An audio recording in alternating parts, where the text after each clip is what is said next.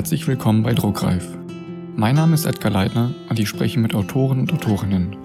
Dabei möchte ich herausfinden, wie sie zum Schreiben gekommen sind, wie sie arbeiten und woher sie neue Inspirationen bekommen. Ich möchte euch neue Menschen und deren Bücher vorstellen und ihr sollt von ihnen inspiriert werden. In dieser Folge spreche ich mit Julia Fürbers.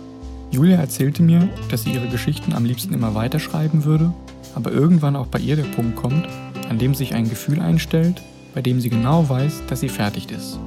Wir sprachen auch darüber, dass der Self-Publishing-Markt teilweise hart ist und man sehr für seine Reichweite kämpfen muss.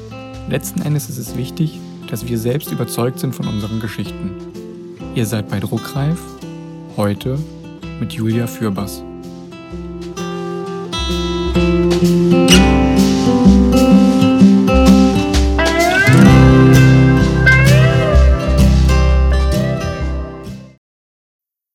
Schreiben bin ich dadurch gekommen, dass es eigentlich schon immer mein Wunsch war, Schriftstellerin, Autorin zu werden. Das war schon von, von Kindergartenalter eigentlich an so mein Berufswunsch, was sich jetzt vielleicht nicht viele Menschen darüber Gedanken machen, womit sie später Geld verdienen wollen. Aber ich habe, glaube ich, schon mit vier Jahren gesagt, ja, mich nervt das, wenn mir andere Leute gute Nachtgeschichten vorlesen, denn ich will sie selbst lesen, ich will sie selbst schreiben. Und ich habe dann auch in, in der Grundschule begonnen, Geschichten zu schreiben, kurze Geschichten. Das wurde dann sogar eine Art Serie. Ich habe immer von den gleichen Protagonisten geschrieben. Ich würde sie heute keinem zeigen, außer, außer vielleicht engen Freunden, denn für eine Lache sind sie immer gut, aber ja, es sind eben Geschichten eines siebenjährigen Mädchens, nicht wirklich ernst zu nehmen teilweise. Und ja, ich sag mal, in, in der Hauptschule ging das irgendwie zurück. Dann war das Interesse, ja, mehr aufs, aufs Lesen eigentlich. Da begann ich dann auch wirklich Thriller zu lesen und habe auch Bücher verschlungen, eins nach dem anderen, angefangen von Gillian Hoffmann über Sebastian Fitzek, den üblichen Verdächtigen. Und irgendwann habe ich mir mal gedacht, nachdem ich so ungefähr das hundertste Buch gelesen habe, ich mache es einfach selbst. Ich, ich schreibe jetzt einfach auch ein Buch. Wenn die das alle schaffen, warum soll ich das nicht auch können? Und dann habe ich mir so in den Kopf gesetzt, dass ich ja meinen Kindheitstraum mir selbst erfüllen könnte. Das habe ich dann auch wirklich gemacht.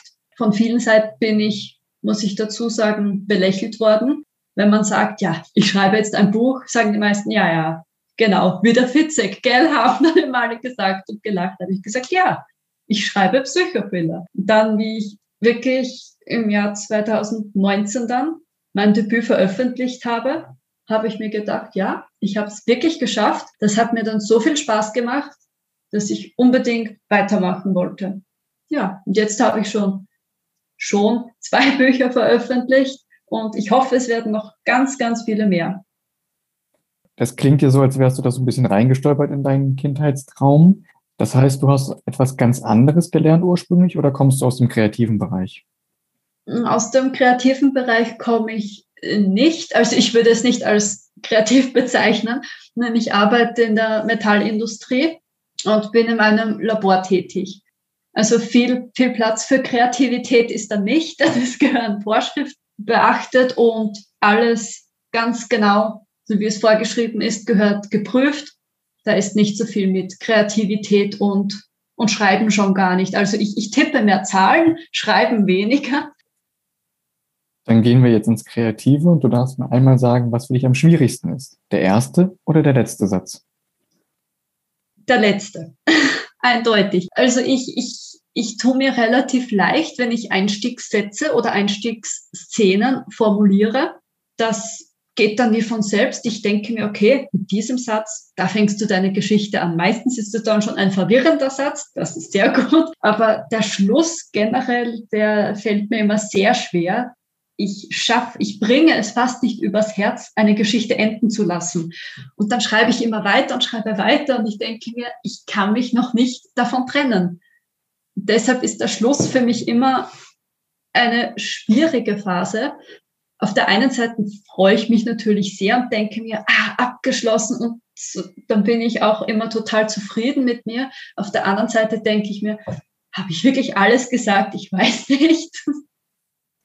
Du hast ja gesagt, dass du immer, immer weiter schreibst und eigentlich gar nicht aufhören willst. Aber bevor du so weit kommst, dass du überhaupt anfängst zu schreiben, wie strukturierst du denn dein Buch? Lass uns einmal über deinen Schreibprozess reden. Du kannst ja mal von ganz vorne anfangen. Wie kommst du auf neue Ideen für deine Psychothriller? Und wie gehst du dann weiter bis hin zum fertigen Buch? Hast du eine bestimmte Struktur, die du brauchst? Nutzt du bestimmte Programme dafür?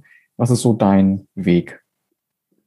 ich, mir, mir fallen die, die Geschichten meistens ein, wenn ich ganz etwas anderes mache. Also ich setze mich jetzt nicht hin zum PC und denke mir, gut, mir muss jetzt eine Geschichte einfallen, denn sonst so wird das vor Haus aus nicht.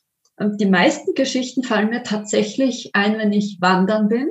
Ich bin oft wandern. Da fallen mir dann immer Geschichten ein, wenn ich, wenn ich im Wald bin, wenn ich die Ruhe habe. Das inspiriert mich total, warum auch immer. Und das ist dann oft ziemlich, ja, anstrengend auch für meinen Freund, denn der ist da ja dabei und dann, wenn wir spätestens, wenn wir den Gipfel erreicht haben, sage ich schon, oh Gott, ich habe wieder eine neue Idee und wir müssen schnell nach Hause, ich muss mir das alles aufschreiben. Dann bekomme ich immer einen Stress beim nach Hause gehen, weil bevor ich alles vergesse, muss ich das sorgfältig dokumentieren und da habe ich eben ganz altmodisch mit Zettel und Bleistift schreibe ich mir stichwortartig die Geschichte zusammen mit einigen Details. Und es ist jetzt nicht so, dass ich sie von Anfang bis Ende durchplane. Ich weiß, wie sie ungefähr anfängt und in welche Richtung sie geht. Und das, das Ende weiß ich immer. Also wie es endet, das weiß ich. Aber der Ausgang beziehungsweise die Geschichte bis dahin ist jetzt nicht durchgeplant. Also wie gesagt, stichwortartig schreibe ich mir alles auf. Und dann, wenn ich mich aber an das wirkliche Manuskript setze, kommt das dann von selbst. Also ich weiß, so muss die Geschichte enden und das sind die, die Protagonisten dazu, die habe ich meistens vorher auch schon im Kopf, wie sie aussehen, wie sie heißen, wie sie sich verhalten. Aber die Geschichte an sich entwickelt sich dann von selbst. Und wo würdest du in der ganzen, im ganzen Prozess die Recherche einordnen? Bist du jemand, der ganz am Anfang recherchiert oder machst du das während des Schreibens? Das mache ich fast immer eigentlich während des Schreibens. Denn ja, wie gesagt, da sich die Geschichte von selbst entwickelt, kommen dann immer wieder Punkte und neue Szenen dazu, wo ich mir dann während dem Schreiben denke, oh, sollte ich da nicht vielleicht besser nachrecherchieren? Und das ist auch bei meinen ersten zwei Büchern so gewesen, dass ich auch tatsächlich nach Fertigstellung noch recherchiert habe, weil da eben gewisse Punkte im Lektorat angesprochen wurden, die eventuell nochmal überarbeitet gehört hätten. Und dann bin ich wieder von A nach B gefahren und habe dort angerufen. Also das passiert bei mir eigentlich nie im Vorhinein. Schreibst du jeden Tag oder hast du bestimmte Schreibphasen, die du dir wirklich nur für das Schreiben blockst? Ich würde gerne jeden Tag schreiben. Leider lassen das meine zahlreichen anderen Hobbys nicht zu. Es gibt ja wirklich Autoren, die leben für das Schreiben oder schreiben als Hobby und sagen, sie schreiben jeden Tag fünf Stunden und mehr. Da denke ich mir immer, boah, das könnte ich ehrlich gesagt nicht. Denn nach einem langen Arbeitstag möchte ich auch mal meine Ruhe haben oder möchte in meinem Garten etwas machen oder möchte ein bisschen Sport treiben und mich auspowern. Und daher habe ich leider nicht viel Zeit zu schreiben. Es ist, hängt natürlich auch von der Jahreszeit ab. Im Winter ist es wieder mal ein bisschen mehr, im Sommer ein bisschen weniger aber es sind dann doch nur ein paar Stunden im Monat. Es wäre mir natürlich lieber, wenn es mehr wäre, aber es, es geht sich aufgrund meiner zahlreichen Interessen nicht aus. Nutzt du ein bestimmtes Programm zum Schreiben? Es gibt ja spezielle Programme für Autoren, Autorinnen. Mhm. Nein, ich, ich benutze eigentlich das normale Microsoft Word. Ich habe natürlich auch schon von vielen gehört, dass das eigentlich ja kein richtiges Autoren Programm ist, weil es ja viel bessere Sachen gibt. Aber ich denke mir, ja, ich komme gut damit zurecht. Ich weiß jetzt nicht, ob ich mich in etwas Neues einarbeiten wollen würde, denn solange ich nicht mehr brauche, genügt es mir auch eigentlich. Ich brauchte jetzt keine Special Features oder was weiß ich, was, was es da alles gibt. Es wäre mal zum Ausprobieren, aber ich, ich habe jetzt ehrlich gesagt noch nicht darüber nachgedacht, weil ich mit Word eigentlich ziemlich zufrieden bin. Und wenn du dann mal Zeit findest und dich vor deinem Word-Programm setzt, wo sitzt du denn? Hast du einen Lieblingsort, an dem du schreibst? Äh, zurzeit ist das noch mein kleiner Schreibtisch in unserem kleinen Büro. Äh, demnächst wird es ein größerer Schreibtisch werden.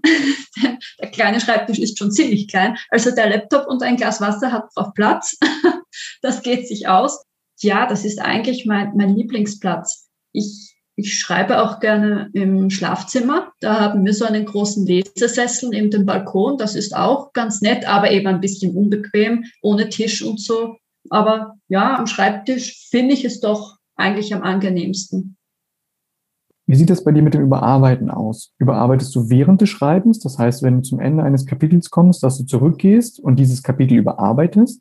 Oder machst du das ganz zum Schluss, wenn der Entwurf fertig ist? Immer. Also ich finde ständig etwas, was ich verbessern oder ändern kann. Am Schluss natürlich auch. Also ich gehe meine Geschichte nach Fertigstellung mindestens dreimal durch, bevor sie überhaupt ins Lektorat oder sonst wohin kommt, damit ich nochmal alles wirklich überprüfen und, und ja, überarbeiten kann. Aber ich mache es eigentlich auch fast nach jedem Kapitel, beziehungsweise nach jeder Schreibphase. Wenn ich jetzt an einem Tag zehn Seiten schreibe, dann lese ich mir das nochmal durch und schaue. Wenn ich an einem Tag 30 Seiten schreibe, dann gehe ich das auch nochmal durch, wenn es sich ausgeht. Und wenn nicht, dann mache ich das beim nächsten Mal mit. Also da bin ich schon sehr, ja, ich will nicht sagen selbstkritisch, aber ich, ich bin dann auch immer gespannt, ob die letzten Stunden, die ich dann wirklich damit verbracht habe, ob dann auch das Ergebnis das ist, was ich mir vorstelle. Ich bin ja dann selbst gespannt auf meine Geschichte, obwohl ich sie ja eigentlich kenne. Aber das ist für mich dann immer noch mal schön drüber zu lesen und da geht die Überarbeitung in einem mit. Verrätst du mir, was dich am Leben als Autorin frustriert? Ah, ich, naja, frust, frustrierend will ich jetzt nicht behaupten, aber wie gesagt, mich nervt es ein bisschen, dass ich wenig Zeit zum Schreiben habe und dass, dass man gerade, ich weiß nicht, ob das jetzt daran liegt, ob man Self-Publisher ist oder einen Verlag hat. Aber ich als Self-Publisher habe ja zu kämpfen eigentlich mit der Reichweite, versuche immer Marketing und Werbung zu machen und dort zu investieren und verschiedene Strategien anzuwenden, angefangen von kostenlosen Rezensionsexemplaren über, über geschaltete Werbung. Und ja, es, es läuft nicht schlecht, aber es ist dann doch ein bisschen frustrierend, wenn ich mir denke, bei anderen läuft es irgendwie kommt mir vor wie von selbst, obwohl das natürlich nicht stimmt. Es ist immer mit, mit viel Zeit und mit viel Arbeit verbunden. Aber es ist doch frustrierend, wenn man gewisse Dinge macht und das irgendwie nicht so funktioniert, wie man es sich vorstellt. Und man denkt sich, man investiert und dann macht man ein Posting mit einer Aktion und man hat so viele Follower und das funktioniert jetzt und dann erreicht man die Leute irgendwie nicht. Das ist ein bisschen nervig. Frustrierend würde ich nicht sagen, aber ja, ein bisschen meckern darf man immer. Vorhin hast du ja schon erwähnt, dass du Psychothriller schreibst. Da sind ja schon Themen, die unter die Haut gehen, nenne ich es jetzt mal. Hast du dennoch ein Thema, über das du vielleicht nie schreiben würdest? Das kann sich in der Zukunft natürlich ändern, aber wenn du von heute aus guckst, was für mich im Bereich Psychothriller jetzt zum Beispiel oder im Bereich Thriller und, und Krimis und, und Horrorgeschichten allgemein ist, was ich nicht selbst schreiben könnte, ist, glaube ich, Gewalt an Kindern beziehungsweise Pädophilie. Also das, ich, ich, daran will ich nicht mal denken. Komischerweise in anderen Büchern von Thriller-Autoren lesen, kann ich es schon. Natürlich ist es nochmal um einiges herzzerreißender, aber schreiben könnte ich drüber überhaupt nicht. Nein, das geht einfach nicht. Oder auch Verstümmelungen und so, das muss ich auch nicht unbedingt haben. Ich schreibe ja lieber über wirklich psychische Störungen beziehungsweise über, über die Dinge, die in einem Menschen vorgehen und nicht so sehr an die, über die Verletzungen selbst. Das lasse ich dann immer ein bisschen aus. Das wird schon erwähnt, aber ich detailliere jetzt keine keine Foltermethoden oder so. Das ist für mich auch ganz, ganz heftig. Und abgesehen vom Psychothriller, was ich nicht schreiben würde, einfach aus dem Grund, weil es, weil es mich nicht wirklich interessiert, sind so, Mittelaltergeschichten oder so, so Science-Fiction, Science-Fiction-Romane. Das ist jetzt auch nicht unbedingt meines, aber sonst wäre ich eigentlich für relativ viele Genres eigentlich offen.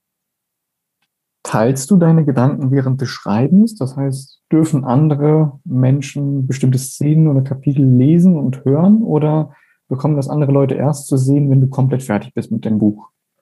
Eigentlich, eigentlich bekommen das immer erst alle zu sehen und zu hören, wenn es fertig ist. Denn ich will so immer den Überraschungsmoment ausnutzen. Ich will da am Anfang nicht zu viel verraten. Denn ich denke mir, wenn ich vielleicht zu viel verrate oder zu viel davon erzähle, fragen dann die Leute immer mehr nach, wann kommt denn jetzt denn endlich dein nächstes Buch? Schreibst du denn nicht mehr? Wieso dauert denn das so lange? Und lauter solche Sachen. Und da denke ich mir, nein, ihr sollt alle erst zum Schluss erfahren oder beziehungsweise kurz vor Veröffentlichung kann ich dann immer schon mal ein paar Schnipsen und Textauszüge zeigen. Das mache ich schon gerne, wenn es eben wirklich schon unter Dach und Fach ist und eigentlich nur noch der Feinschliff gemacht werden muss. Aber sonst verrate ich eigentlich relativ wenig. Ich spreche schon darüber, dass ich ein Buch schreibe und worum es in etwa geht, aber alles andere behalte ich dann für mich. Ganz am Anfang hast du mir ja verraten, dass der letzte Satz für dich am schwierigsten ist und dass du immer, immer weiter schreibst und du eigentlich nicht aufhören willst. Woher weißt du dann, dass du fertig bist mit dem Buch? Das weiß ich selbst nicht. Ich, es ist einfach ein Gefühl. Ich kann es nicht anders beschreiben. Ich, ich merke schon, ich, ich weiß oft nicht mal, ob das Kapitel, das ich jetzt schreibe, das letzte ist. Es kommt dann irgendwie schon von, von selbst, wie soll ich sagen, dieses endgültige, diese Stimmung, das kommt dann so langsam, wo ich, wo ich mir denke, oh Gott, ich nähere mich dem Ende. Ich merke schon, aber ich will eigentlich gar nicht, aber ich will mich dann ja auch nicht dagegen wehren, denn sonst würde ich nur tausend Seiten Romane veröffentlichen. Das möchte ich ja eigentlich auch nicht. Ich will ja auch kurze, knackige Geschichten lesen, äh, schreiben, Entschuldigung, kurz und knackig. Wenn es dann zum Schluss hingeht, merke ich es einfach. Ich weiß nicht, wie das bei anderen Autorinnen und Autoren ist, aber es kommt einfach so ein Gefühl, wo ich mir dann denke, okay, die letzten, die nächsten Zeilen werden wohl die letzten sein. Es kommt eigentlich so kurz vor Schluss, ich sage jetzt einmal so auf den letzten zwei, drei Seiten, merke ich es dann. Zweifelst du an deiner Arbeit? Nein, nein. Ich, ja, ich glaube, jeder, jede Autorin und jeder Autor kann stolz auf das sein, was man leistet, das bin ich auch. Auch wenn mir irgendjemand eine schlechte Bewertung oder Rezension gibt mit den Worten einfach nur Müll zum Beispiel, wo man jetzt sehr gut damit umgehen kann und sehr gut dran arbeiten kann, auch weiß, was man verbessern kann. Wenn jemand schreibt einfach nur Müll oder solche Dinge, andere nehmen sich das vielleicht sehr zu Herzen und werden dadurch entmutigt, aber ja, ich denke mir, damit muss man klarkommen. Es wird immer jemanden geben, dem meine Geschichte nicht gefällt. Natürlich würde es mich freuen, wenn sie jedem gefallen würde, aber das ist unmöglich, sage ich jetzt einmal. Und ich fühle mich dadurch nicht entmutigt und ich bekomme jetzt auch nicht das Gefühl, dass meine Arbeit dadurch schlecht ist. Also ich bin schon sehr von meinen Geschichten überzeugt. Ich würde dann da gerne nochmal nachbohren mit den Leuten, denen die Geschichte von dir nicht gefällt oder denen die Geschichte gefällt, gab es eine Bewertung, jetzt ganz egal ob positiv oder negativ, die dir im Gedächtnis geblieben ist? Mehrere. Eigentlich mehrere. Das sind Gott sei Dank gute Bewertungen, also mit der maximalen äh, Sterneanzahl, wo wirklich Leute geschrieben haben, dass ich schreibe wie Fitzek, wo ich mir gedacht habe, das das kann nicht der Ernst sein, dann muss ich das noch dreimal lesen und nochmal und nochmal und nochmal, weil ich es selbst nicht glauben kann. Denn das sind für mich Worte, wahrscheinlich auch für jeden anderen, wenn man mit seinem Lieblingsschriftsteller verglichen wird, das ist unbeschreiblich. Und solche Worte habe ich schon einige Male gehört und gelesen und die geben dann jedes Mal aufs neue Motivation und dann würde ich am liebsten sofort wieder weiterschreiben, aber dann habe ich ja keine Zeit. Und, und ja, aber das ist schon sehr schön, so etwas zu lesen. Und ja, negative Rezensionen gab es auch. Ja, muss man auch damit leben. Dass du viele Hobbys hast und viele andere Sachen neben dem Schreiben, hast du ja schon erwähnt. Wenn du dann mal Zeit findest, um Bücher zu lesen, sind das Bücher, die im selben Genre spielen, in dem du schreibst? Das heißt, würdest du Fitzek lesen? Oder versuchst du bewusst etwas anderes zu lesen, um nichts abzugucken? Ich lese eigentlich fast ausschließlich Psychothriller, weil es mich einfach interessiert, weil ich die Spannung und den Nervenkitzel brauche. Zwischendurch darf es auch mal ein Roman sein oder eine Erzählung.